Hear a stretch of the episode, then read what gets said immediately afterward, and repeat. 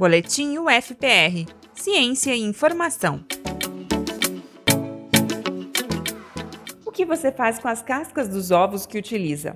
Já pensou em dar um destino adequado a este material que é rico em cálcio? Isso é o que um projeto do Laboratório de Química de Materiais Avançados da UFPR está fazendo.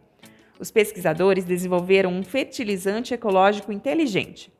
A técnica utiliza um processo em que a casca é colocada em um moinho de esferas de alta energia, juntamente a fosfatos de potássio, que reagem para formar novos compostos capazes de fornecer fósforo, cálcio e potássio, componentes essenciais para o desenvolvimento das lavouras.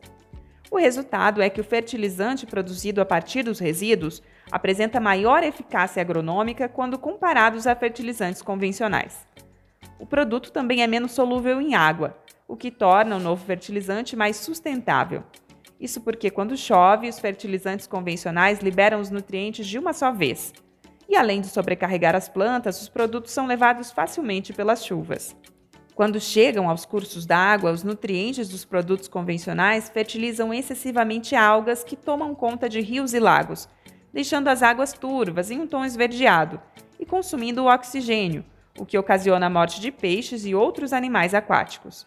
Outra vantagem é a economia de produtos como o calcário, utilizado na produção de fertilizantes minerais por ser rico em cálcio, já que as reservas desses materiais são restritas e finitas.